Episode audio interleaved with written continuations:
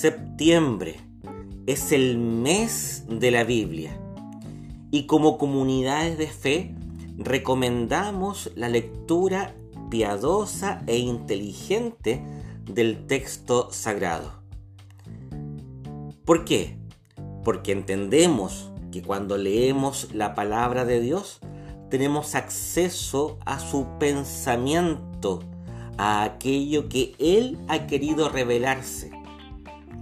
En otras palabras, la Biblia es lo más cercano a la venida del Hijo de Dios en carne. Me explico.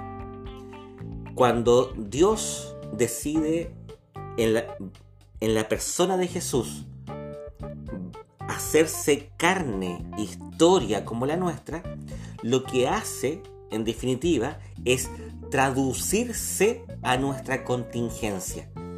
Es decir, aquel que era eterno, infinito, todopoderoso, innombrable, se hace pequeño, comprensible, eh, por decirlo de alguna forma, querible. Eh, antes teníamos el temor de encontrarnos con la inmensidad de Dios ahí, al lado del monte Sinaí, en medio de relámpagos y truenos. Hoy día, por la gracia de la encarnación, nos acercamos a Jesús de Nazaret, a su obra consumada en la cruz del Calvario, a, su sangre, a su pasión, a su resurrección por nosotros. Entonces, Dios se nos hace cercano se nos hace entendible, porque Él se ha vuelto uno de nosotros, en Jesús de Nazaret. Bueno, con la Biblia pasa algo similar. De la misma forma como Dios se hace hombre, Dios se traduce en lengua humana. Y eso, en definitiva, es la revelación. Tomamos los pensamientos de Dios escritos en una forma en que podemos comprenderlo. Eh, el lenguaje humano se ha vuelto vehículo del mensaje de Dios. Dios no nos habla con lenguas angelicales, no, lo hace concretamente en hebreo, en arameo y en griego. Y gracias a Dios, todo eso hoy día lo podemos tener traducido a la lengua española. Justamente por eso celebramos el mes de la Biblia, porque reconocemos la importancia, el milagro de este Dios que viene a nosotros, diciéndose con palabras comprensibles, que quieren ser entendidas. Y, y, en definitiva, lo que hacemos en el mes de la Biblia es celebrar la traducción de esta. Mire qué hermoso. Dios se traduce en palabra humana que quiere ser comprendida.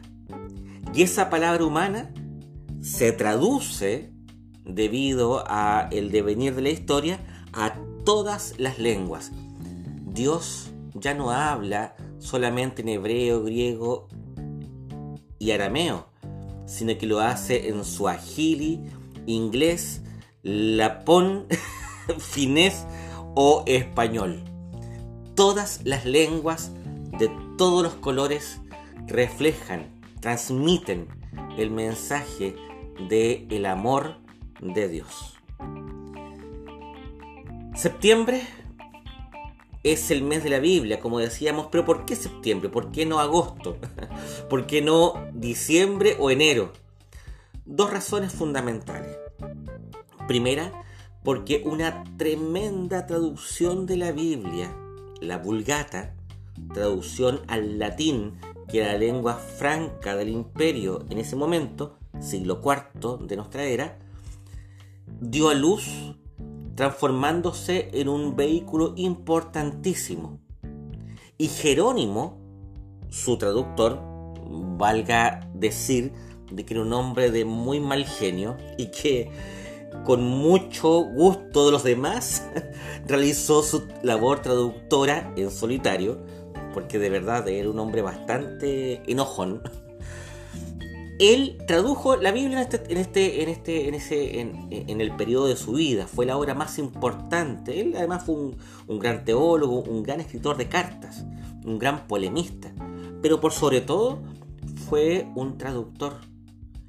Y qué lindo este acto que él realiza, porque él traduce reconociendo la sabiduría de los hebreos desde la lengua original en que fue escrito el Antiguo Testamento. Y, luego traduce del griego el Nuevo Testamento, pero la novedad de la obra de, Jerónimo es que traduce del hebreo al latín, del griego al latín, cosa que antes no se había hecho, se traducía simplemente del griego en una versión que existía que se llamaba la Septuaginta. Además, el aporte que hizo Jerónimo fue el hacer una traducción bastante mejor a la que ya existía en latín. Recordemos de que Agustín de Hipona, eh, la primer eh, cercanía que tuvo con la palabra de Dios fue en una versión latina bastante deficiente. Y él, que estaba acostumbrado a la, a la alta poesía latina, le pareció un libro vulgar. Bueno, eh, Jerónimo corrige esta cuestión de estilo hace una muchísimo mejor traducción que se convierte, como decíamos, en el vehículo de la palabra de Dios para el occidente cristiano durante muchos siglos. Muchos siglos. Entonces, eh, celebramos en primer lugar el mes de la Biblia en septiembre porque septiembre es el, eh, es el mes en que muere Jerónimo. El último día de septiembre eh, muere este gran traductor de la Biblia. Otra razón por la cual celebramos en septiembre el mes de la Biblia es porque unos discípulos, y esto se dice muy poco, unos discípulos de Jerónimo, con el transcurrir de los siglos, realizan la misma obra de su maestro. Eh, ¿A qué me refiero? Eh, en la iglesia de Occidente se desarrolló el deseo de vivir más íntimamente la verdad de Cristo y se generó todo un movimiento que se llama monástico, es decir, hombres y mujeres que se iban a vivir juntos para orar, trabajar, celebrar el culto de forma exclusiva, se dedicaban únicamente a eso. Y dentro de esa gran familia monástica hay una rama específica que se llama la de los monjes jerónimos que tuvo especial éxito en la península ibérica. Hoy día está en decadencia, son muy pocos los monjes jerónimos y los monasterios prácticamente son eh, patrimonio nacional nada más. Eh, pero el caso es que es, eh, en, España, al alero de, de esta orden religiosa de los monjes jerónimos, surge una vocación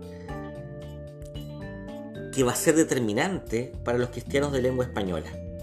Me refiero a un monje, Jerónimo, que se llamaba Casiodoro de Reina. Este hombre, devoto de la palabra de Dios, empieza a tener contacto con las ideas de la Reforma Protestante del siglo XVI ya.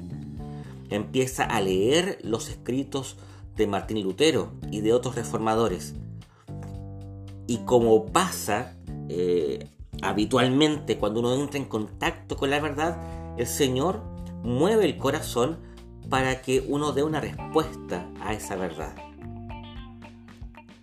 Este monje, amante de la palabra de Dios, profundiza en la Biblia y se da cuenta de que lo enseñado por Martín Lutero y otros reformadores protestantes correspondía a la verdad verdad que se había oscurecido en el paso del tiempo, sobre todo en el occidente cristiano. ¿Qué pasa con este hombre? Adhiere a las verdades de la reforma, la salvación solo por Cristo, la salvación solo por fe, la salvación solo por gracia, eh, a través del conocimiento que nos entrega la Biblia y para la gloria de Dios, todo eso. Entonces, sale del monasterio, deja de ser monje e inicia una labor como evangelista, él empieza a predicar la verdad. Se va a vivir a Ginebra, sí, la Ginebra de la Reforma Calviniana, y ahí empieza a profundizar en sus conocimientos en la teología bíblica. No tiene muy buenas migas con Juan Calvino y con el consistorio de la época y emigra a Inglaterra. De Inglaterra emigra a Alemania, etc. Su vida es una vida bastante itinerante y en medio de esta vida tan ajetreada, él produce una primera traducción del texto completo de la Biblia al español. Cosa que no se había hecho antes. Antes se habían hecho traducciones parciales, pero no una traducción completa de la Sagrada Escritura. Esto fue el año 1569 y la primera edición de esta palabra se llamó la Biblia del Oso. ¿Por qué se llama la Biblia del Oso?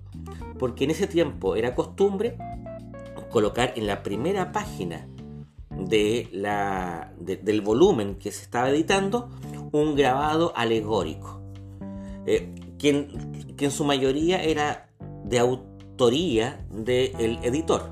Bueno, lo que pasa con este grabado es sumamente interesante, porque corresponde a una excelente alegoría de lo que es la iglesia y del trabajo que realiza esta para la gloria de Dios. Eh, te propongo que busques en internet alguna imagen de esta primera página y la puedas ir observando en la medida que la voy describiendo.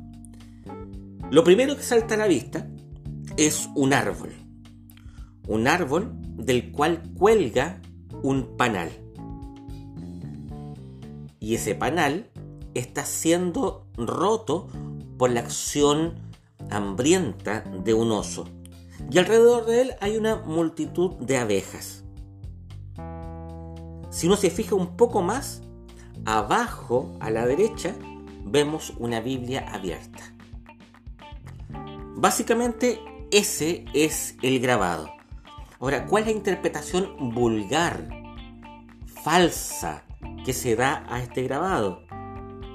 Que el oso representa al cristiano sediento de la palabra de Dios, la cual mana del panal como miel dulce, dispuesta ahí a alimentar a este hambriento ser que sabe lo que es bueno. De alguna forma, esta imagen es casi como una especie de Winnie the Pooh bautizado. Nada que ver.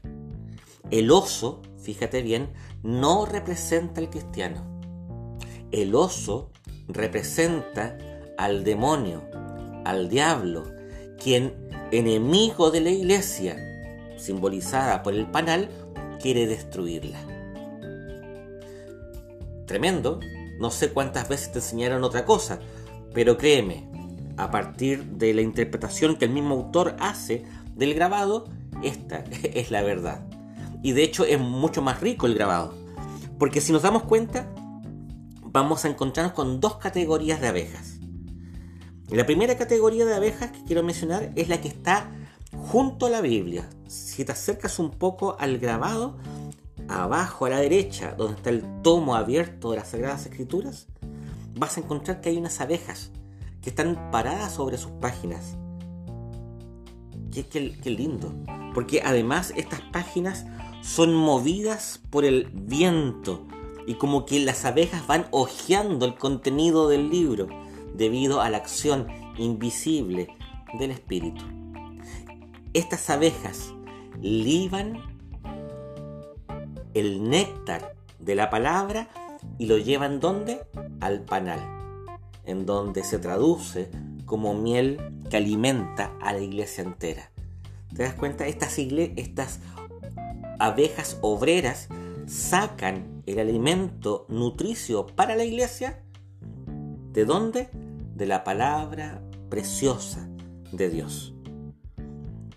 Ahora hay otras abejas que están lejos de la palabra Y esto es un detalle un poquito más difícil de, percatarse, hay que tener una imagen más un poco ampliada. Si tú vas arriba a la derecha, vas a ver un pájaro que se está comiendo una abeja. Y si vas a la izquierda, también arriba, vas a ver una tela de araña, con una araña ahí dispuesta a, devorar a una abeja que cayó en la red.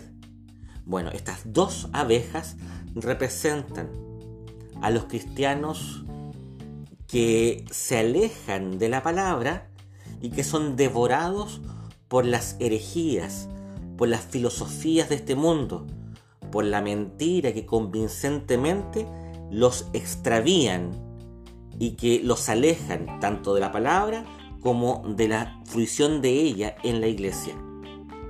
Finalmente, mueren en el trágico eh, ser devorados por el pájaro y por la araña.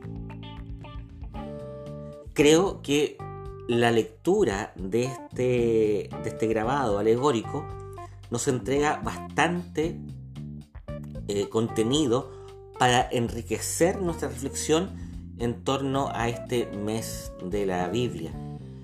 No olvidemos nunca el tesoro gigantesco que tenemos de tener la Biblia traducida en una lengua que podemos entender.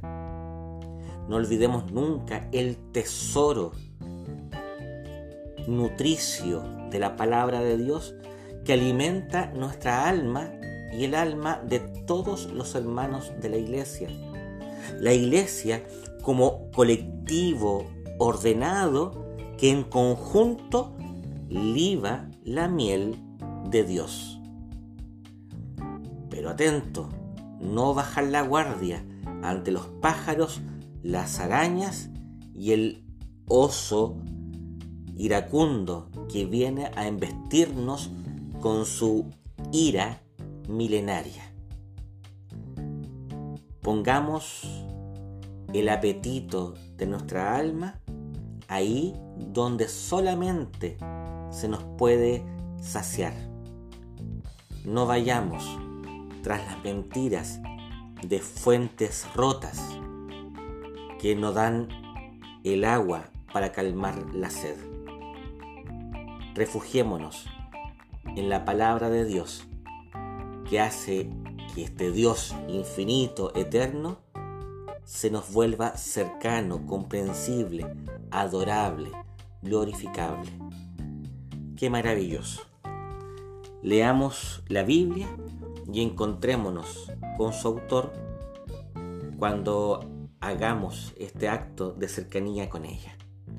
Él está ahí esperándonos.